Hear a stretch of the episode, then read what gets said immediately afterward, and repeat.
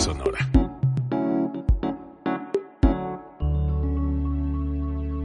Código Libre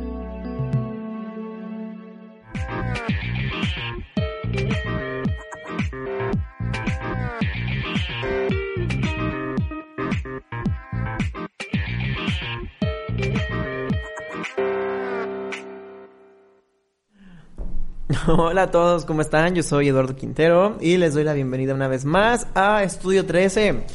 En el programa pasado también fue un programa de tema, fue con, con Cami. Este, y la verdad me divertí mucho. Eh, y estoy seguro que el programa de hoy también va a ser muy divertido. Estoy con Yunuen Bautista, ella es intérprete versátil. Si lo dije bien, no, ¿verdad? No es versátil. Ah, ya la regué, ya no va a volver a venir conmigo. no te preocupes, ahorita lo aclaramos. Bueno, pero también es docente musical. Este, no, no es versátil, ya, ya, ya la regué. Yunuen, ¿cómo estás? Muy bien, muy bien, muchas gracias. Me molesta. en realidad necesitamos aclarar esto. no, intérprete de... De música tradicional. Sí de, música de nuestra, de nuestra tierra, de nuestro país, que también, bueno, que también entra en este rollo de la música popular. Que sabes que soy tan acostumbrada a decir intérprete versátil porque pues porque he visto varios y he estado con varios, que como que estoy muy acostumbrado a ello, pero creo que sí, o sea, sí hay una distinción súper importante. De hecho, recuerdo que una vez yo platiqué con Yunuen porque ella este, me hizo favor de escribir unas palabras para mi primer libro. Y, y fue el mismo título que, que me pidió le asignara en la parte de atrás cuando, cuando escribí allí su declaración turbia y oscura sobre lo que, sobre lo que le había tocado leer. Em, pero bueno, eh, tenemos un programa de tema hoy. Ya habíamos tenido entrevista con ella, incluso estuvo aquí cantando con nosotros, por si no la, si no la han visto, los invito a que la vean en el, está guardado aquí, está en Facebook, lo pueden escuchar en Spotify, también en Apple Music este, y en las demás plataformas. Pero hoy queremos hablar de un tema que em, desde que lo estuvimos comentando a mí me llamó la atención. Yo creo que ella es la persona indicada para hablar de esto y queremos mencionar la importancia de la educación musical en, en los tiempos de pandemia.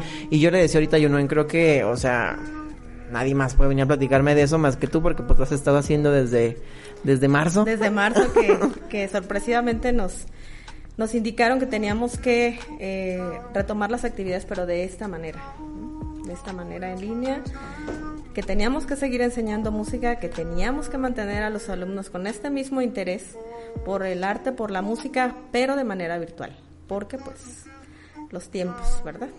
Yo creo que el interés en la educación musical es muy polarizado, ¿no? O sea, hay niños que les gusta mucho y hay niños a los que de plano dicen, ay, ya no quiero ir a la clase. Eh, yo recuerdo que yo estudié música, estudié, sí, música en general, seis meses, después estudié guitarra, estudié canto, este, yo no fue mi maestra. Y yo recuerdo, ¿no? Esta, esta parte de ser alumno y esta parte de tener compañeros, este, que habemos quienes había días que decíamos, no, ya no quiero, y esto no es para mí, y qué aburrido, y qué hueva, y había otros días donde te gustaba un montón. Entonces como que yo recuerdo que a veces el salón de clases para, en una materia musical puede ser así, ¿no? Como, eh, días pueden estar muy participativos, otros días no, pero ¿cómo le haces cuando es por Zoom? Sobre todo porque eh, los alumnos, bueno, ahorita yo estoy trabajando en la Escuela de Iniciación Artística en Uruapan y hay materias que no les gustaban a los chicos, hay materias como por ejemplo el solfeo, que hay cómo le sufrían con las notas y cómo lo haces, ¿no? Cómo adecuas el, el enseñar de manera presencial las notas, tener el piano, tener a los alumnos frente a ti, poder decirles, este, mira, hazle así, de esta manera, corre, ve al pizarrón y anota, o cántale, o tócale. De esta manera, ahora, por medio de Zoom, porque iniciamos por Zoom, este, pues fue reinventarse otra vez como docente, ¿no? Ese es el, yo creo que el mayor reto, el buscar las herramientas y las estrategias para mantener al alumno con este mismo interés, que sabíamos que no siempre se iba a poder, como dices. Claro. Este, pero también mucho el apoyo de los padres de familia, ¿no? Que se prestaron a, a esta situación. Obviamente tuvimos deserciones, obviamente hubo quienes dijeron así, ¿no? Este, su materia así no, este así no me gusta tanto. Y hubo quienes, la mayoría afortunadamente, este, pues estuvieron muy participativos, han estado muy participativos, ya casi nos aventamos el año, trabajando de este modo. casi. En cuanto a los alumnos, como te comentaba, de la escuela de iniciación y además los alumnos de canto, porque también el canto, ya ahorita estamos iniciando de manera presencial con todas las medidas necesarias en casa, porque todavía los los centros eh, donde yo impartía las clases pues todavía no son abiertos al público en general, pero este mm, pues bueno, estoy recibiendo algunos alumnos en casa con todas las medidas necesarias y este pues porque hay que seguir, ¿no? O sea, la vida tiene que seguir y el alumno tiene ganas de aprender, la gente tiene ganas de aprender música. Eh, yo siempre le comentaba a los alumnos, y, y, no sé si te, si te tocó que te comentara, que bueno, la música rara es la vez el alumno que llega porque lo obligan, eh, los más chiquitos a veces, que la ilusión del papá o de la mamá es que siempre toque el piano, ha sido que toque el violín y que cante y que esto, bueno, pero ya alumnos más grandes lo hacen por voluntad propia y este y esto creo que es bien importante para la continuidad de, de, estas clases de esta manera, ¿no? Que el alumno tenga el, interés y tenga las ganas de aprender. Además, yo creo que es, es bien importante como el decir si el alumno está aquí porque quiere, pues no dejarlo caer, ¿no? O sea, si bien ya no puede estar ahí con él, pues mínimo por su motivarlo. Pero sí debe ser un reto enorme, por ejemplo, con los alumnos de canto, o bueno, con alumnos de instrumento, el estar escuchando por Zoom o sea, el decir, bueno, híjole, sí, y a lo mejor otra vez le tengo que pedir que lo haga otra vez porque no le, porque no escuché y porque no sé si lo está haciendo bien o lo está haciendo mal. O porque tienes que decirle, eh, a ver tu posición, a ver, otra vez, ¿no? Eh, o ya no sacó la, eh, ya no sacó de la clase, o lo más, yo creo que lo más estresante que hemos pasado todos y, si no me equivoco, es en lo que coincidimos todos los profesores de, música, es que los tiempos reales de las clases, o sea, yo te estoy hablando en un tiempo y llega con, con retraso, ¿no? Entonces, no se puede hacer algo en tiempo real porque hay un, un retraso de, de, segundos. Entonces, había materias, por ejemplo, de ensamble, que tuvimos que prescindir de ellas. Sí, claro. Porque pues no puedes ensamblar, aunque haya más de 20 personas en una misma sesión de Zoom, pues no puedes ensamblar porque los tiempos son distintos. Los, las velocidades de los internets son diferentes. Y las locaciones. exactamente. Entonces, pues ese es el, como el principal reto, decir, y entre nosotros también nos pasábamos el dato, oye, ¿sabes qué? Que si haces videollamada, por ejemplo, hace dos, tres días estábamos hablando con algunos maestros de canto, compañeros, la videollamada por WhatsApp funciona si es de uno y es casi el tiempo real, estábamos compartiéndonos, ¿no? Pero sí, por Zoom no. Olvídate de, por ejemplo, este... ¿Cómo se llama la otra plataforma? Eh, bueno, lo, lo olvidé. Pero este, sí, recomendarnos, ¿no? Entre nosotros. Sí, lo que les ha funcionado. Esta no, esta sí te funciona. Y, y darnos cuenta de que avanza rapidísimo, cañón, este rollo de, de, las, de todas estas plataformas y ya nos recomendaron una que casi es tiempo real. Sin embargo, no lo es, pero sí puedes trabajar de una manera más a gusto, ¿no? Estamos ya acostumbrándonos, pero al principio sí fue todo un reto.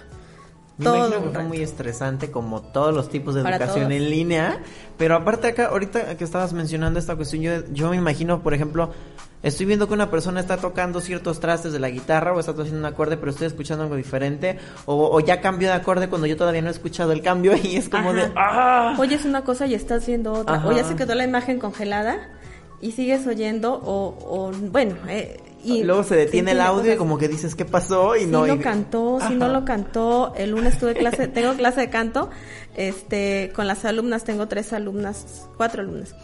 Y este mm, y una de ellas estaba muy cercana así, entonces cada que subía el volumen ah, se viciaba tremendo, hazte para atrás, hazte para... o sea, aún todavía no seguimos con este tipo de, de problemas técnicos. Así es. Pero que, bueno, te digo, si no tuviéramos como todos estos, todos estos apoyos, ¿no? El alumno, el profesor, eh, los padres de familia, este, creo que no lo, no lo lograríamos, ¿no? Porque fue un cambio dramático. O sea, antes solamente tenían que preocuparse por cómo sonaba la voz del alumno dentro del salón de clases y afuera del salón de clases, donde él viera cómo era estar cantando afuera. Ahora no, ahora es cómo suena tu cuarto, cómo suena tu sala, cómo suena tu cocina, ver en dónde suena mejor, cómo están tus bocinas, cómo están las mías. o sea. Sí, y, y, saber, por ejemplo, hubo una alumna que sí, que sí tuvimos necesidad de, de le dije, oye, necesitamos ir, ir necesito escucharte porque estoy eh, oyendo como que estás eh, colocando de una manera que no es la correcta y no quiero lastimarte. O sea, y sí, maestra, sí, hubo que hacer, o sea, tuvimos pedir que pedir permiso allá a la escuela, necesito ver a esta alumna porque o sea, estamos trabajando con su cuerpo, ¿no? Ahí, exactamente, ahí en la cuestión del canto, en donde la voz es el instrumento, si se le estuviera guiando, por ejemplo, así como que nomás, sí, sí, sí, súbele, súbele, súbele, y yo te escucho aquí por Zoom, ahí sí existe el riesgo de que a lo mejor en algún momento hubiera alguna lesión distinta a lo mejor si fuera un instrumento físico, este material, como la guitarra, el piano. Y es ahí donde radica la responsabilidad, pues, ¿no? Que tenemos como, como docentes de música. Y también está esta otra cosa de, del reto de decidir qué es más importante. Eh, porque no nada más nuestras clases se, se tornaron en, en este rollo de, virtual, sino obviamente las clases de la escuela, ¿no? Entonces, todos aquellos alumnos que, que tuvieron, bueno, todos tuvimos que cambiar de esta manera y este y hubo quienes priorizaron, ¿no? Y dijeron, bueno, en estos tiempos de pandemia es importante cuidar nuestra salud, es importante la escuela, adiós a las artes. ¿Y cómo sufrimos por eso, no? Eh, de ahí este tema, de ahí este tema, este, que te lo sugerí por esta, por esta forma, ¿no? No específicamente la música tanto, ¿no? A mí pues me toca trabajar esa parte, pero la educación artística en general. O sea, ¿de qué manera decidir los padres de familia o los alumnos si continúas o no continúas con este con la escuela, con las clases de violín, con las clases de piano? Incluso tuve compañeros, tuve compañeros de eh, músicos también que laboraban en, en colegios, principalmente, que los despidieron ¿Por qué? Porque se priorizó. Porque se dieron de baja algunos alumnos y ya no hubo para pagarle. ¿Quién sufre primero? Pues el profe de artes, porque no es importante, ¿no? Sin afán de criticar a nadie ni, ni, este, ni juzgar eh, las decisiones que se tomaron, pero sí, la educación artística sufrió muchísimo. Y es una realidad, porque aparte de las cuestiones técnicas que no cualquier persona puede solventar, eh, también está la parte de decir, híjoles, bueno, a lo mejor a, papá o a mamá les recortaron el sueldo o las horas o se quedaron sin trabajo. Entonces a lo mejor no le salía caro pagarle las clases de, de piano al niño, pero cuando tenían un trabajo estable, ¿no? Exacto, Entonces, en estos momentos en donde el papá o la mamá o los dos perdieron horas o incluso perdieron un empleo, pues era como que, ¿sabes qué, mijo? Pues ya no. Ya no se puede. Ya no me alcanza, ajá. Y entonces ahí no es que el alumno no quisiera o no es que a lo mejor el alumno no tuviera dónde descargar Zoom, que fue la realidad de muchos otros alumnos. También. Pero partimos desde aquí, ¿no? Desde donde papá y mamá ya no pueden pagar por la educación artística. Y luego vamos a los que no tienen cómo descargar una plataforma para, para esto, o no tienen una buena computadora. Porque solo cuentan con un dispositivo. Ajá, y son varios hijos de familia, ¿no? Entonces, ay, eso, creo que son muchas cosas, uh, demasiado. de siete cabezas. creo que sí fueron muchos retos para, para los maestros y para los alumnos de la educación artística. Y, mm, pero por ejemplo, yo tengo una duda, a los alumnos que ya iban, los que en marzo eh, usted decía, ya, ya están llegando, ya están arriba, ya los veo creciendo. ¿Hubo un retroceso en los alumnos o se quedaron ahí o, o, avanzaron? O, ¿Cómo fue con ellos? Con los alumnos que ya llevaban un trabajo bien en marzo, que decía, híjoles, ya tiene un año en clases de canto, ya llegó a donde, eh, a donde ya podemos, ya no, hay, ya no hay vuelta atrás. Pero a lo mejor sí hubo, ¿no? Porque dejaron de ir, de asistir y no porque ellos quisieran. Pues hubo, hubo varias, bueno, yo en lo personal tuve varias situaciones.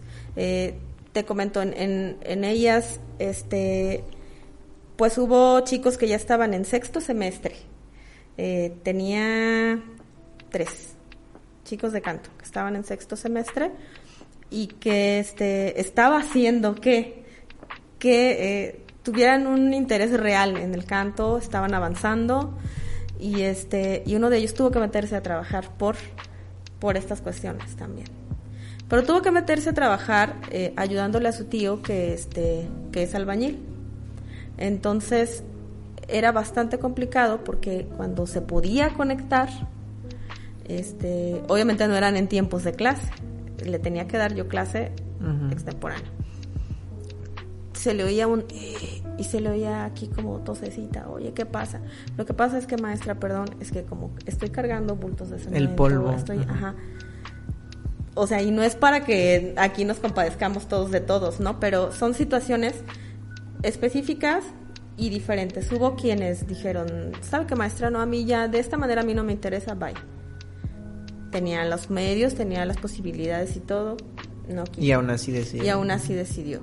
Eh, entonces, ¿qué se hace? Bueno, pues se motiva, se estimula de todas las maneras posibles. Igual, eh, afortunadamente, pues, este, no me tocó. Sí, sí se redujeron mis ingresos en cuanto a las clases particulares o, o en algún otro lado que podía dar clase, pero no fue, no fue tanto, ¿no? Entonces, y estaba todo el día en casa. ¿Y qué hacía? Bueno, ¿a qué hora te puedes conectar? A las 9 de la noche. ¿Por qué medio? Aquí por Messenger. Va, lo hacemos así. Eh, maestra, luego me mandó, ya no se conectaba, dos semanas. ¿Qué pasó? Es que se, mi le estoy, me estoy comunicando del teléfono del trabajo, de la computadora del trabajo, y este, para decirle que así, ¿sabes qué? Ahí te va mi dirección, llégale a la casa. Y fue de esa manera que pudimos salir, que se pudieron graduar, eh, estos alumnos, esta generación, eh, se les hizo su esta graduación. Generación esta COVID. generación COVID, exactamente, ¿no? Sí, fue todo de manera virtual. Todo, todo se hizo, se, se grabaron sus piezas, se presentaron sus piezas como, como examen final.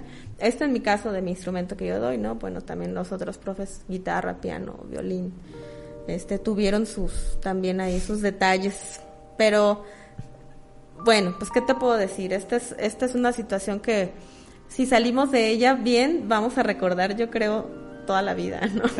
y vamos a recordar que a pesar de que se nos detuvo la vida, no dejamos que se nos detuviera al 100%, ¿no? Siempre hubo formas. Sí. Y ahorita yo creo que otra parte importante de, de, la educación artística es que mucha gente a la que le tocó estar encerrada mucho tiempo, creo que fue el arte el que mantuvo su salud mental mmm, no tan deteriorada, o sea, que mediante la música, mediante los libros, la pintura, la gente que estaba en casa, en realidad podía sentir como que su vida era un poco más amena, ¿no? Como que estaba aprovechando el tiempo en algo, en algo que aparte todo era una catarsis, porque toda la gente traemos, y todavía traemos un montón de sentimientos negativos, ansiedad, estrés, eh, mucha, mucha angustia, toda esta psicosis social de decir, la gente se está muriendo, y la gente que conozco, la gente que está cerca de mí también, entonces yo pienso que el arte sí fue un conducto muy importante durante al menos estos nueve meses de embarazo de COVID que van. Creo que sí fue un, catalizador muy importante para las emociones y, eso claro que también es parte de la educación musical, o sea, si, si el niño está muy, muy, muy, muy estresado porque tiene, no sé, 10 materias en la escuela y todas son por Zoom, bueno, pues a lo mejor un ratito tocando la guitarra podría hacer la diferencia para que el niño no esté cinco días de la semana enojado o, o de malas, ¿no? Nos pudimos dar cuenta de la importancia del arte en la vida de las personas, en la vida de todos. Eh, hay veces que decimos, bueno, ¿para qué lo hago? No? Uno como artista o la gente, bueno, ¿y qué haces? ¿A qué te dedicas a eso? Una carrera uh -huh. de verdad. Yo creo que en estos nueve meses de embarazo del COVID nos pudimos dar cuenta exactamente de qué tan importante es y de qué tan catalizador es. Te dediques o no te dediques al arte, creo que eh, estas experiencias sensibilizadoras que te da el, el, acercarte a una actividad artística o el disfrutar, el deleitarte, uh -huh. simple y sencillamente con una actividad artística, pues ya estás del otro lado, ¿no? O sea, puedes puedes canalizar todo esto que tienes, pues hay arte terapia, ¿no? Uh -huh. Que más bien fue en lo que se convirtió todo esto, ¿no? O sea, a, a, me pongo a escuchar música, ¿qué hago? Me pongo a escuchar música, ¿qué hago? Me pongo a leer. Y este, me pongo a ver películas. Me pongo a ver películas, me pongo, todo es arte. O sea, todos quienes tuvimos el, privilegio, porque realmente quienes estuvimos eh, encerrados o estamos la mayor parte del tiempo encerrados con los ingresos, quienes no tuvieron, no tuvimos, perdón, que salir a trabajar. Este, creo que esa fue la manera en la que nosotros pudimos salir a flote, más que de cualquier otro modo, ¿no? Hay, hubo quienes lo hicieron cocinando, hubo quienes lo hicieron... Hay quienes aprendieron a cocinar. Hay quienes aprendieron a cocinar, hay quienes este, decoraron su casa, quienes... Eh, todo, todo, todo esto es manifestación artística, ¿no? Y, y darnos cuenta de que es importante, de que sin ello quizá nos hubiéramos vuelto locos, nos hubiera abordado la paranoia como dices, esta psicosis que se dio, que se está dando, que se sigue dando, este, el arte es un medio, medio de, expresión y de y de catarsis. Y de descarga. Creo que la gente nos hubiéramos atacado aún más si no tuviéramos estas maneras de descargarlo, todo lo que traíamos. Yo me acuerdo que los primeros, lo que fue marzo y, y abril, los primeros dos meses, que de verdad me la pasé eh, encerrado así totalmente los dos, bueno, mes y medio. No, sí fueron como dos meses, fue a mediados de mayo que, que tuve que regresar a trabajar. Em, volví a tocar la guitarra, cosa que no había hecho en, años. Este, precisamente mi hermana empezó como de que, ay, como que tengo ganas de aprender a hacer un pastel. Y como que le voy a poner galletas Oreo a una taza y un leche a ver qué pasa en el microondas y así con, con videos de TikTok.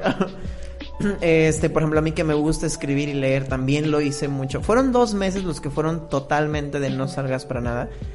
Em, y ahora me, lo traslado a gente que en realidad no tuvo la necesidad de salir de casa eh, porque no tenía que trabajar fuera de casa.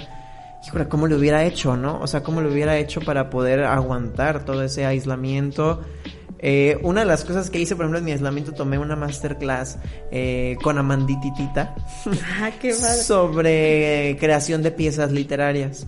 Ya. Em, eh, fue una historia muy larga que, que acabé ahí, pero, pero estuvo muy padre porque desde casa seguí con la intención de querer escribir. Y ahorita que, que usted menciona que, que los artistas caen en cuenta de decir, bueno, a veces para qué lo hago, ¿no? Eh, ella comentaba, por ejemplo, yo hice un, libro y yo nunca creí que, lo fueran a leer y las 12 personas que estábamos en Zoom leímos su libro durante la cuarentena y por eso caímos ahí. O sea, entonces como de que yo a eso lo trasladé ahorita con su comentario de decir, bueno, a lo mejor ella nunca se imaginó que un día íbamos a estar encerrados y al menos 12 personas que estábamos con ella en Zoom habíamos, nos habíamos topado con su libro en la cuarentena. Porque, ay no, es que ahorita que me, que me dices eso, eh, me, hicieron una, una entrevista, un amigo de que trabaja por un diario en Querétaro, y este era algo así como háblanos del encerrón creativo que todos los artistas este nos íbamos a dar en la cuarentena, ¿no? Porque pensábamos que era pues cuestión de meses, ya sabes, ¿no? No, esta es la, la oportunidad perfecta, ajá, para que para que yo pueda crear, yo decía, me voy a poner a componer, poner a componer, voy a componer, voy a, este, bueno, en fin, participé como en 50 mil festivales virtuales, o sea, ya. Qué padre. Eh, yo no en sí, sí, claro, este, ¿a qué hora? Ya, y me conectaba, ya, este, y cuando todo eso pasa y dices, ajá, pero no ha pasado, pero siguen los contagios, pero esto, pero ya quiero tocar, pero ya quiero cantar frente al público, pero ya quiero estar eh, participando, los alumnos también, o sea, estaban aprendiendo, seguían aprendiendo técnicas, seguían aprendiendo cosas de estas musicales, pero no tenían dónde. Ajá. ¿Cómo lo hago? O sea, y a mí me llegó un momento, y yo lo comentaba con mis compañeros docentes también, es que no están tocando. No están tocando y va a llegar un momento en el que se van a enfadar y van a decir, ¿para qué lo estoy haciendo? ¿No? O sea, ¿Para qué sigo ahorita? Mejor me espero. Porque llegas a pensar entre todas estas psicosis que comentabas, algún día se va a terminar esto, todo esto va a seguir siendo virtual, o sea... ¿Qué tal si es así para siempre? ¿Qué tal si es así? Entras en un estado así medio disociativo en donde ya no, ya no sabes si es la realidad, lo que pasa afuera porque no sales, o lo que estás viendo en una pantalla, ¿no? ¿Qué es lo real? y, y, entonces sí yo decía, yo, yo necesito tocar, ok, está bien, ¿no? Puede que esto pase pronto, porque no pase pronto, que es lo más probable, pero los chicos sí llegó un momento en el que entraron así en un de, O sea, sí, gracias, pero como para qué, ¿no? Y es ahí donde eh, directamente desde las autoridades eh, educativas del Instituto Nacional de Bellas Artes, de donde, donde depende la escuela en la que estoy trabajando, mm, este, dicen, ¿saben que vamos a trabajar por proyectos? Para octubre, finales de octubre, principios de noviembre, van a, eh, vamos a tener el primer resultado de proyectos y se va a grabar, que fue lo que dijeron en, la escuela de Europa. Lo vamos a grabar y para diciembre se graba otro. Entonces todas las clases se fusionan y trabajan en pro de un proyecto artístico. ¿Qué hicimos? Yo dije, vamos a componer. O sea, tenemos que sacar todo esto. Y les dije a los chicos, me tocaron, nos, tocaron al equipo y a mí, eh, chicos de quinto semestre, chicos de 13 a 20, 21, 22 años. Vamos a componer y empezamos a hacerlo, eh, obviamente con temática de, sacamos una temática, eh, eh, Michoacán, las pirecuas, shalala, y este, y empezamos con esto. Sale un proyecto tan lindo, los invito a verlo. Se llama Itzipireco Anapu. Mm, compusieron los chicos tres canciones alrededor de leyendas que tuvieran que ver con el Día de Muertos y que son representativas de lugares de lugares eh, de Michoacán en torno al agua. Órale. Ajá. Entonces salió una canción de la leyenda del lago de Pátzcuaro, de los 400, este, eh, perdón, perdón, de los 21 eh, guardianes del lago de Pátzcuaro, cómo, cómo surgió la Noche de Muertos, del lago de Siragüen y esta princesa que lloró tanto para que este, se llenara el lago, el lago, y de la rodilla del diablo de nuestra bella ciudad de Uruapan. Este, entonces lo grabaron y yo vi que después de que se grabó, de que estuvieron tocando, todo esto fue por, eh, por trabajamos, ya, ya no trabajamos por Zoom, trabajamos por Teams. Y este, todas, todas las sesiones que tuvimos previas, o sea, nada más nos dimos una vez para ensayar y la otra vez para grabar. Todo se hizo virtual. La, la composición, las rimas, la letra, la música, los ensayos, y este tuvimos que hacerle de la manera como decía mi maestro como Dios no nos dio a entender Ajá. este para que para que quedara y ya nada más nos viéramos ensayáramos juntos lo que habíamos pensado cómo iba a sonar y nos fuimos a grabar y este y bueno después de que hicimos esta grabación los chicos bien motivados y ahí, y ahí fue cuando yo me di cuenta y dije claro o sea, tienen que tocar. Y tiene que haber un propósito muy específico también de decir, no nomás nos vamos a ver todos los días a las 5 para tocar y pues a ver si el internet nos deja. Ajá. Sino que trabajar por un proyecto para, para, como dices, un resultado, un producto eh, que te nutre a ti, que, que, te nutre a ti como docente, que nutre obviamente al alumno, que le llena de, de otros conocimientos distintos a los que ya tenía probablemente Mm, que le llena a los papás porque no me vas a negar que los papás siempre quieren un resultado, ¿no? Que le llena a los papás porque ahí está su hijo, su hija tocando, cantando.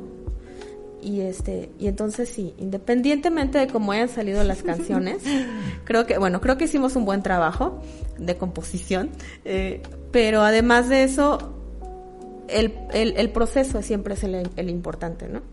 Cómo lo estuvimos trabajando, cómo se unieron para poderlo hacer, ¿no? Porque les dejaba tareas, tú por equipos, tú por equipos vas a hacer una estrofa, vas a...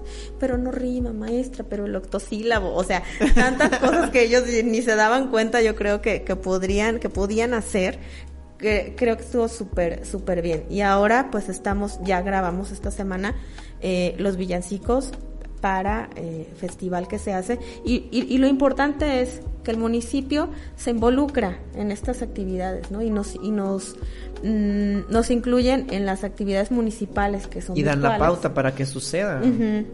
Y, y, se presentó en la en el festival de velas que es un festival eh, grande importante regional en Uruapan. Se presentó en el festival de velas las canciones que los chicos compusieron. Y ahora como parte del festival de navideño también también invitaron a los chicos a que presentaran mm, sus villancicos, ¿no? O sea, si hay apoyo, creo que esta parte del estímulo a los alumnos también es importante. ¿no? Y te deja de lado todo esto de que, bueno, ¿para qué estoy cantando? ¿Para qué estoy tomando la clase? Mira, para esto. Precisamente le iba a preguntar que cómo habían logrado motivar a los alumnos para estar ya nueve meses ahí sin que desertaran, sin que dijeran, ay, no, ya, ¿para qué chingados? O Sí. sea, pero ya vi cómo. o sea, Es que tenemos que estar siempre. Mira, a mí me apasiona lo que hago. O sea, yo creo que si no tuviera esta, este gusto y esta pasión por dar clase, por motivar a los alumnos, este, yo creo que sí, pues ya estaría yo haciendo otra cosa, pero afortunadamente. a- hasta yo ya hubiera dicho, ay, no, ya, ¿para qué chingados? Ay, no, sí, ya no, ya no. Pero me apasiona mucho y creo que no es de que, ay, el éxito radica en mi pasión, obviamente, no, no, no lo creo así. Pero si tú estimulas a los, a los alumnos en el nivel que sea, ¿no? O sea, eh, te estoy contando escuela de iniciación, pero no te he contado que tengo 15 años dando clase en preescolar y ahí también fue otro cantar. sí, ¿no? O sea, en el preescolar también hubo que continuar de este dando clase de música. Y también por Zoom. No, eh, lo que hicimos, fíjate que es muy interesante porque esto parte de de qué manera lo voy a hacer, o sea, desarrollar unas estrategias eh, para decir, bueno, qué manera eh, entras tú maestra de música de preescolar con niños de 3, 4 y 5 años para que no se queden sin su clase de música, que la quieren, la disfrutan, eh, o, su- o sin su clase de educación física, lo que se llegó al acuerdo fue que hicimos, eh, yo mando cada semana, eh, mando una o dos actividades dependiendo de, la, de la actividad en sí, canciones o actividades musicales para los niños. O sea, me grabo, me siento el Luis Pesetti con mi guitarra, este, me grabo y les canto las canciones y les explico cómo lo vamos a hacer, cómo vamos a hacer un ejercicio o cómo vamos a hacer, vamos a usar vasos, este último fue de vasos y vamos a hacer con ritmos y vamos a hacer con este con palmas, con dos cucharas, con este con lo que tengamos en casa, ¿no? O vamos a construir un instrumento, que luego ya me dijeron las maestras, no, no construyas instrumentos, yo no ven porque tienen que salir y comprar. Ah, ok, se trata de que no salgan, sí es cierto. Pues agarra dos cucharas y mira, le vas a golpear así, le vas a hacer así, todo grabando. Agarra la ¿no? botella de refresco. Ajá, y le vas a hacer... Eh, creo que tuvimos que explotar al máximo la creatividad en eh, las canciones también, ¿no? Hay algunas canciones que se prestan. Mi clase es de, de música en el preescolar es de júntense todos, dense la mano y luego abrácense y luego tóquense y luego, este, pues, ¿cómo vamos a hacer eso? Ujú. Así con tu papá, con tu mamá y le vas a tocar la cara y le vas a ver y cuántas orejas y cuántos ojos y la nariz y para qué sirve y este y mándame evidencia, ¿no? Y creo que eso también es importante porque este tratamos de incluir, pues, ¿no? Que el papá se involucre en la educación musical del niño, que pueden decir es que ay, la clase de música como para qué? Ay, mi hijo ni va a tocar cuando sea ¿Eso grande. qué? ¿No? Ajá. Y eso que la maestra está loca, ¿no? Lo he escuchado. y puedo no negarlo, pero Así, y a lo mejor no estoy, pero. a lo mejor sí, pero tienen que realizar las actividades y mandar evidencias. Porque sigo siendo su madre. Porque sigo siendo- No, maravilloso, ay caray, maravilloso, eh, este, las evidencias que me mandaban o que me mandan los chicos todavía es, este, mira maestra, ya, que te mandan los videos, ¿no? Cachitos, te te saturan el teléfono, cachitos, 30 segundos, eh, realizando la actividad, o cantando la canción, o cantando con su mamá, o cantando con su papá. Ese también fue otro cantar. Y todos los profes de música estamos, de preescolar estamos trabajando de ese modo. Qué padre. Y más porque el papá se va dando cuenta de la importancia de la educación musical, ¿no? O sea, de decir, eh, y de la educación artística en general, de decir, las clases de artes, o sea, cualquier disciplina, eh, le ayuda a mi hijo a ser más sensible, le ayuda a no estar tan estresado, a no estar triste, a no estar angustiado. Sí, eh, y sobre todo esta- estaba leyendo hace rato un artículo de, de- de un profesor chileno que decía, mm, ya no es enseñar la música por enseñarla, ya no es de que tócale o pícale aquí o pícale acá, ¿no? sino que los chicos realmente que están involucrados en este proceso de enseñanza de este modo virtual están contextualizando más y esto es importante. O sea, este, está, estamos aprendiendo que, que sí nos ayuda a ser más sensibles, que sí nos ayuda a convivir, que nos ayuda a, a, entendernos entre nosotros. Que si el compañero no se conectó, eh, ellos mismos dan la cara por ellos. Me encanta porque, este, maestra, es que no, eh, es que no se conectó, pero es que fíjese que este, que no, ya lleva dos días sin internet. Pero así ellos eh, defendiendo al compañero, ¿no? Casi, casi porque pero miren, no le vaya a poner, ah, no le vaya a bajar la calificación. no es porque no quiere, maestra. Ajá, no es porque no quiere, pero de verdad, maestra. O sea, no, sí. ¿No le han contado, maestra? no, y, y, y, maravilloso, ¿no? O sea, es, es, este compañero que no. Y bueno, ¿y qué pasó con fulanito, no? Porque, ¿por qué no se conecta? No, a mí se me hace, le voy a bajar calificación. No, maestra, no lo haga por WhatsApp. No, no lo haga, maestra. Este, fíjese que, fíjese que tiene dos días sin internet. Ese creo que no lo han podido pagar. Pero hermoso, o sea, ya con eso te das por bien servido. Claro que estamos creando individuos más sensibles. Más sensibles, claro. Sí, ante, ante todo, ¿no? Empáticos, mmm, este, déjate de talentosos, ¿no? Pues eso vendría siendo un plus, hermosísimo plus, los, los chicos talentosos.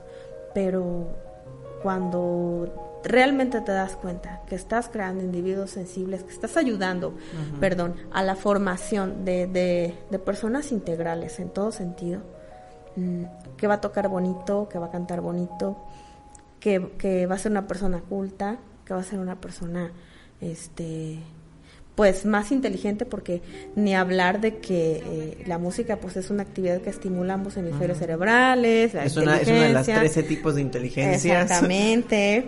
y déjate de eso, ¿no? O sea, que sea un chico o una chica que, que pueda dar la cara por alguien de ese modo. Que sea empático. Uh -huh. No cualquiera. Y no cualquier actividad lo hace. Exactamente. Además que cuando disfrutas la un salón de clases de una de una materia artística, cuando lo disfrutas son experiencias que nunca se olvidan. Y, y, a mí me pasa, yo puedo durar años sin ver a las personas con las que estudié música y las vuelvo a ver con el mismo cariño y las vuelvo a ver cuando publiqué mi libro, una de ellas que yo tenía yo creo que tres años que no la veía me mandó un mensaje por Instagram y me dijo, siempre te he admirado mucho y me da mucho gusto que estés cumpliendo tus sueños. O sea, yo dije, yo, yo pensé que esta morra ni siquiera se acordaba de mí, yo pensé que ni, ni me seguía en Instagram. Pero además, pero además déjame, o sea, yo sé y, y estoy consciente de que, de que, de que tienes amigos de la clase de canto conmigo. Sí, claro. Y que son am a, a, amigos, amiguísimos de toda la vida. Este, no, no, a, el 12 de diciembre se casaron, bueno, no fueron alumnos míos, fueron alumnos de otro profesor, pero se casaron dos sí, chicos sí que se conocieron ah, sí. en, un, en, una clase de guitarra. O sea, Ajá. se crean lazos eh, hermosísimos para toda la vida, ¿no? Y, y, a, y hablar de, de, esto, pues ya es, ya es ganancia. Deja tú de si aprendimos o no aprendimos, ¿no? Los Además que, que las creamos. personas que tienen esta educación artística tienden como a querer ayudar a la gente, no les da miedo el, el ponerse y decir, oye, estás triste, ¿qué te pasa? Decir, oye, tienes un problema, uh -huh. ¿qué pasó? Eh, el, la persona que fue mi psicóloga un tiempo fue una persona uh -huh. también salida de una clase de canto. O sea. Que es psicóloga, eh, de mi, psicóloga de mi hija también, por cierto. Ya.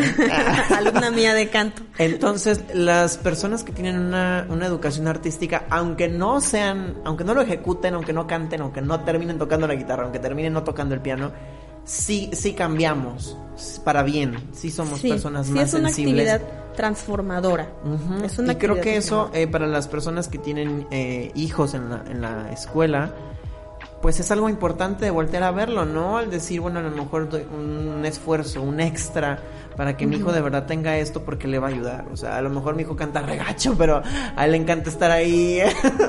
pero le encanta y mira, vieras cómo los ayuda a todos, ¿no? O sea, yo tengo tengo alumnos ahora este que bueno, dice uno, ay, ah, justo ayer me decía una es que hicimos una actividad de, de evaluación, autoevaluación y, y de paso me iban a evaluar a mí también. Y me dice una chica, yo le pongo 8 y le voy a decir por qué le pongo 8. Porque usted le echa muchas ganas, pero yo no. Le digo, ah, entonces el 8 es para ti o es para mí. Buen punto, maestra, el 8 es para mí. le digo, ah, ok. Este, pero le quiero agradecer que, agradecer que no me haya soltado, que no me suelte. Dice, porque a veces me pongo muy triste. Mm, ya quiero ver a mis compañeros y todo esto, pero usted no me suelta y a veces me cae mal porque me insiste y me insiste y este y porque está chingui chingue Ajá, maestra y porque casi, está chingui chingue. no me lo dijo con esas palabras pero supongo que las las, las, Las pensó. pensó. y este y dice y no nos suelta no y no me suelta y, y le quiero dar las gracias. Y le quiero pedir perdón porque a veces pues yo me suelto no ajá bien linda. Pero es es quien siempre tiene una palabra de aliento para sus compañeros o sea, es algo muy subjetivo. ¿Cómo, Sí, cómo, claro. cómo vas a, a, a evaluar algo así, no? O sea, ¿no? Pero pues bueno, eh, estamos en este barco y creo que este creo que lo, lo vamos haciendo de, con todo el amor posible. Yo creo que si no tuviera, si no tuviéramos eh, este amor, los docentes, que estamos todavía en resistencia, porque es una resistencia, créanme, eh, es que estamos en este barco y creo que, que, que ahí la llevamos, ¿no? Creo que tenemos esta enorme responsabilidad, primero para con nosotros, para hacerte el propósito de, de mejorar tus estrategias, de mejorar tus herramientas con las que trabajes con los niños, de experimentar cosas nuevas, de que si funciona o no funciona, pues bueno, no funcionó a otra cosa. Vamos a intentar otra Vamos cosa. a intentar otra cosa. Yo, este, cómo sufría con esta nueva plataforma, que es que no podía compa- compartir pantalla y me decían los chicos, así parecía de esos videos, ya sabes, de los maestros que dicen, no se preocupe, maestra. Así, yo. yo fui una Yo de- fui una de ellas y ayer justo se estaban acordando que a pesar de que al principio le costaba trabajo maestra yo, Ay. Ay, pero ya no. ah, eh, pero sí, ¿no? O sea, es, es, es nuestra responsabilidad. Que ade- además de, de decir, bueno, sí, doy clases, mm, hacerlo con dignidad y hacerlo con, con todo el amor posible, ¿no? Creo que eso, eso es algo muy importante y el alumno te lo agradece y lo disfruta y le sirve, sobre todo. lo transforma. Y creo que hemos escuchado y leído mucho en redes sobre los, los maestros en, en esta cuestión de la educación en línea, pero creo que con su testimonio como, como maestra de, de, de artes, podemos darnos cuenta que a todos les fue igual de mal, ¿no? O sea, Sí, no, todo el mm. mundo tuvimos que aprender, todo el mundo tuvimos que, o sea, no es culpa de nadie, pues. Entonces, y creo que es importante el voltear a ver esta parte de las artes también porque dices, híjoles, o sea, a lo mejor sí me está costando mucho trabajo que me enseñen matemáticas, a lo mejor sí me está costando mucho trabajo que el profe de español no se calla los 45 minutos en Zoom. Pero ¿cómo le estará haciendo la maestra de canto con los niños de 6 años? O sea, creo que nadie, o sea, creo que nadie se pone a pensar, ¿cómo le estará haciendo la de canto con Con los niños, sí. ¿Cómo le estará haciendo la de artes plásticas con los de secundaria? o sea, ajá. Creo que de eso no he visto en Facebook. No, y nadie, y nadie lo hace, ¿no? Este, justo al ratito voy a tener eh, capacitación porque eh, Inva está muy, muy atento a lo que, a cómo estamos trabajando, ¿no? Y, y yo hasta me sentí mal la- las primeras veces que entrábamos a esas capacitaciones porque hay maestros, pues sabemos maestros de todos, ¿no? Entonces había unos maestros, oh, hay uno que, que tenían cámaras aquí, acá y acá, porque como enseñaban piano, yo decía, oh, en serio, o sea, jamás lo hubiera Ah, yo pensado. para que veas la mano derecha para y luego que la izquierda y el mano, acorde de acá Para que veas la posición, para que veas- y yo decía, pues yo nomás bajo el este así de la lap, lo volteo, les digo así. Para que me vean. Ajá, y, y, dije yo, oye, o sea, qué padrísimo. Hay que aprender de esto, ¿no? Ajá. Y estamos compartiéndonos de este, miren, eh, ah, esto se puede, este programa está buenísimo. Muchos hemos tenido oportunidad de ver en redes videos que se hacen de, de gente cantando en diferentes circunstancias, situaciones, pues hasta eso tuvo que super mejorar. O sea, ya cada vez hay, hay aplicaciones más, este, más acá super powerful para poder trabajar esas partes de gente en diferentes países cantando la misma canción. Y cosas que lo tomábamos al principio nosotros como músicos como juego, o como, ah, mira, eso está padre, ahora son una necesidad y varios de nosotros O ahora es ya- la realidad, Ahora ¿no? es la realidad, exacto. De decir, ok, sí, a lo mejor lo ideal es que, que yo venga y sienta cuando ella está cantando y que ella me sienta a mí cuando le digo, no, no es así, es así. Pero ¿y si no puedes? O sea, ¿de qué otra forma le vas a hacer? Sí, y, y estas, y estas son, son formas, nuevas realidades. O sea, ya no, ya no es este, ah, pues es esta parte virtual. Ya estamos integrando esto a nuestra realidad, ya lo es, ¿no? Y aparte creo que como resolución de problemas es un aprendizaje grandísimo. Sí. O sea, el alumno y el maestro, creo que a partir de ahora, o sea, creo que sí es un parteaguas muy importante de, de decirles el siguiente año, no, ¿cómo chingados vamos a decir que no pudiste, que no puedes hacer esto si ya pudiste? O sea, Sí. creo que sí es un parteaguas muy, muy, muy grande de esta parte de la voluntad y de la inteligencia para resolver problemas. Eh, eh, otro plus también. a Otro esto. plus Ajá, y también, da- también darnos cuenta de las deficiencias que tenemos todos, ¿no? Para trabajar, para mejorarlas, obviamente, pero, pero sí, o sea, tenemos deficiencias de atención, tenemos deficiencias de, de tan solo un ambiente propicio para que tu hijo o como padres de familia eh, tenga está trabajando pues por el teléfono o por la lap o por la tablet pero darle a tu hijo darle a la persona que está tomando esa importancia no esa importancia de, de darle un ambiente a- adecuado de darle el tiempo de no interrumpirle de no este o sea porque tomarlo en es, ajá, serio. porque es en serio, porque es lo que está haciendo, ¿no? Es lo que está dando. Eh, yo luego siempre, eh, tengo clase, eh, y los perros, y, y este, y, Y la mamá hablando esto por teléfono, Ajá, y la tele prendida. Imagínate, ¿no? O sea, Sí, y me ha sí, tocado sí. ver así, o que dicen, ay, pues es que, ¿qué estás haciendo? No, no. Tenemos deficiencias en este sentido de, de que ahora como es la realidad, pues entonces dale la importancia de que si no, de que si no va a la escuela, pues no es, es, es como si fuera la escuela. Y, y respetar al niño, respetar al niño de seis años que está frente a, a su dispositivo y que está tomando una clase. Y que, que darte cuenta de quienes sí lo hacen, darle todo el respeto y la admiración y estimular y motivar a quien no lo hace, ¿no? A quien dice, ay, para lo que es. No, no. Ah, para lo que les están enseñando. Uy, para lo que va a aprender. Ajá, Ayer, sí. por ejemplo, suplí una clase de, de uno de mis compañeros con niños de 6 a 9. Y este y uno de ellos estaba tomando la clase, me di cuenta porque ya me había dicho antes que su papá tiene una barbería. Y estaba tomando la clase en la barbería. Se asomaba cualquier cantidad de, de, de personas, ¿no? Y el chico estaba un poco distraído. Y hasta que les dije, oye, diles que estás tomando clase. Y voltea el niño con un, con un apoyo, ahora sí, y voltea y les dice, estoy tomando clase, permítanme.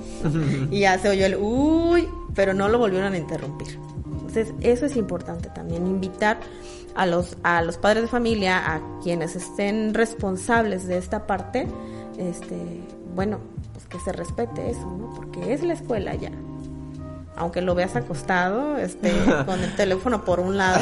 que se quedó dormido, pues. o que se quedó dormido, que está así. Es la escuela y es la clase. Y ya algún día podrán regresar, pero mientras tanto, pues. Pues tiene que respetar ese espacio, este tiempo, estas maneras de. Sí. Y a lo mejor creo que también eh, las personas estamos empezando a ser un poquito más autodidactas este año. De decir, híjoles, pues si de los de las 50 minutos que iba a estar en Zoom, 20 no me dejó estar ahí en internet, pues a lo mejor eso que no alcancé lo voy a tener que investigar, ¿no? Y a mí me pasa, tengo una hermana de 13 años y de, de pronto hay eh, en su casa la, el internet no llega bien porque no hay postes de Telmex y, y es algo de lo que hemos, nos hemos quejado mucho y ella tiende a no poder entrar a clases, ¿no? Entonces hay cosas que yo vi en la secundaria que sí le puedo apoyar, ¿no? Y que yo me siento con Claro. ella. O sea, pero hay otras cosas que, pero por supuesto que no. O sea, ella tiene clases en la secundaria de cosas que yo hice en la carrera. O sea, le ayudé a hacer un podcast el otro día. Sí. Hicimos un cortometraje de tres minutos. O sea, Yo también hice unos programas de radio. Este, y yo decía, ay, ¿por qué te dejan eso? Mi hija va Ah, en sexto sí. de primaria y hicimos un, un programa de radio y este, y alguien de aquí de la piedad nos ayudó a este, a editarlo y, y estuvo, pues estuvo padre, ¿no? Porque bueno, eh, te involucras. Esa parte de, de Y por ejemplo, las cosas que yo a ella honestamente le digo, no, yo no sé física, ¿no? O sea, si no entras a esa clase yo no te puedo ayudar, o sea, investigalo tú. Y lo hace, o sea, a veces llora y a veces me dices que ya no quiero. Pero pues a fin de cuentas creo que cuando eres autodidacta aprendes las cosas de una mejor manera, porque el conocimiento no solo te llega, sino que lo buscas. Y le encuentras Sí. sentido, le encuentras sentido y dices, bueno, estoy buscando algo que ella, por ejemplo, es que necesito una fórmula para calcular esto, pero esta no me cuadra. Yo dije, ah, bueno, por lo menos ya sabe que esa, no es no la es. correcta y ya sabe lo que necesita, ¿no? Había algo que me decía mi maestro de historia del arte, el maestro Eduardo Montes, en Bellas Artes.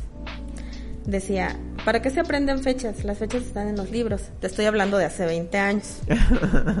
Estudié yo muy chica. Eh, y decía, No- no ¿para hice qué? la prepa. No hice, ajá, entré como de 10. este, entonces decía, ¿para qué te aprendes fechas? Las fechas están en los libros. Debes ser capaz, la inteligencia es la capacidad que tenemos para solucionar problemas, decía. Mm. Y, y este, y entonces la otra vez vi a, a, a mi hija buscando algo, o sea, estaba tomando, ella, to- ella toma clase, la, la más chica, por una tablet, y este, y estaba buscando en algo, en algo en el teléfono. Y le dice la otra niña, estás haciendo trampa. Y le digo, no está haciendo trampa, está aprovechando sus recursos, Ajá. los recursos que ella tiene. Claro, le preguntan si no sabe, sabe que en el teléfono rápidamente lo puedo buscar. El, en, Cuando estaba en, en el último cuatrimestre de la carrera, tuve un maestro que nos dijo que esa habilidad tiene un nombre. Y no me he podido acordar, desde que empezó todo esto de la pandemia y las clases por Zoom y la- el, el ser autodidacta o el investigar, el leer por tu cuenta. He querido tratar de acordarme, pero no me acuerdo. Ya le pregunté a mis compañeros de la carrera y pues como que a ellos les valió más madre que yo, porque tampoco, porque como que ya ni se acordaban que nos habían... O sea, hay esa, esa habilidad que tenemos las personas ahora de decir, déjalo googleo. Ese logogleo tiene un nombre, ya es un término, ya está analizado, ya está este justificado y tiene un nombre, pero no me acuerdo cómo es. Yo- si alguien lo lo, sabe, ajá. Si alguien si lo alguien sabe, lo por sabe, favor, por díganos. favor, le pregunté a todos mis compañeros comunicólogos y nadie se acuerda. Pero si el profe Noé está viendo esto, que nos diga, por favor, porque nadie nos acordamos de su clase. Solo de eso, profe Noé. Solo de eso, ¿eh? No vaya a pensar que, este, de que su hijo estaba bien guapo, también me acuerdo de eso. Fuertes declaraciones. Maestra Yunue, ya se nos acabó el tiempo. Mira tú, tan pronto. Estamos muy a gusto. Es como estar sentado chismeando. Ah, ya sé, nos faltó el café. Sí, nos faltó un café. Me acuerdo que creo que el único invitado con el que he tenido café eh, fue una vez un capuchino con Elena Narias. Creo que fue. Ajá. Pasa a ver. Pasa a ver. Ah. Ahora lo verás. Muchas gracias por transmitirnos tanto conocimiento. No, hombre, pues gracias. Creo que este tipo de pláticas pueden ayudar a que todas las personas tengamos un panorama distinto de lo que hemos estado escuchando los últimos nueve meses. Sí, claro. Este, no, hombre, pues muchísimas gracias a, a ti y a ustedes por invitarme mm, en esta otra ocasión también, eh, hablando de, de esto, que al fin y al cabo, pues es lo que lo que hemos venido haciendo, ¿no? Eh, gracias por este interés, eh, gracias a, a este espacio hermosísimo que yo siempre lo presumo. Gracias. Siempre lo- te presumo y los presumo a todos, ¿no? Mm, Este, pues invitarlos nada más a, a- a adentrarnos más en estas actividades artísticas. Y a no verlas con miedo, ¿no? O, o verlas con seriedad. O cosa de gente talentosa o virtuosa o del don que Dios nos dio. Para nada. Todo el mundo puede hacerlo, todo el mundo tiene, dice Violeta de Gainza, este, una educadora musical argentina, todo el mundo tiene derecho a disfrutar de la música. Es un derecho. Así que todos. Muchas gracias por, por terminar con, por esa, por esa salida triunfal de, del podcast. Y también quiero decir aquí, frente a las personas que nos estén escuchando, que tenemos un, un programa pendiente. Porque usted está componiendo y usted está mezclando Sí. sonidos y usted está haciendo algo muy interesante y nomás no ha querido venir a, a compartirnos lo que está haciendo. Ay, caray. el, el proceso creativo siempre es muy difícil, ¿eh? ya se me pongo nerviosa. Santo Cristo. Este, el proceso creativo siempre es, es complicado mostrarlo porque a todos nos da miedo, pero sí. Sí, este, tenemos esto pendiente y, y claro que sí, estamos haciendo cosas bastante interesantes este, con la música tradicional, pero pues con otras influencias que por ahí nos han llegado siempre. Entonces, este, Bueno, pues reitero mi invitación. A lo Claro mejor ya no va a ser sí. entrevista, a lo mejor no va a ser tema, a lo mejor la próxima vez que yo no venga con nosotros va a ser como una pequeña sesión acústica de ella ahí sentada tocándonos algo. Esperemos que sí. y eso me encantaría para que nos comparta qué es lo que está haciendo. muchas gracias. Claro que sí, es un compromiso ya. Y muchas gracias a todas las personas que nos vieron hoy y que nos han seguido viendo. Ha sido un año difícil, pero creo que actividades como estas nos han mantenido conectados, eh, informados y también entretenidos. Todo este, estos nueve meses de la contingencia. Muchas gracias. Les recordamos que pueden escuchar este podcast y todos los demás. No nomás de Estudio 13, sino también de todos los programas de Código Libre. En Spotify, en Apple Podcast, en Amazon y claro en el, en el sitio web de códigolibreradio.com. Muchas gracias, yo soy Eduardo Quintero. Ella es Jumen Bautista. Gracias. Ella es Jumen Bautista y hasta la próxima.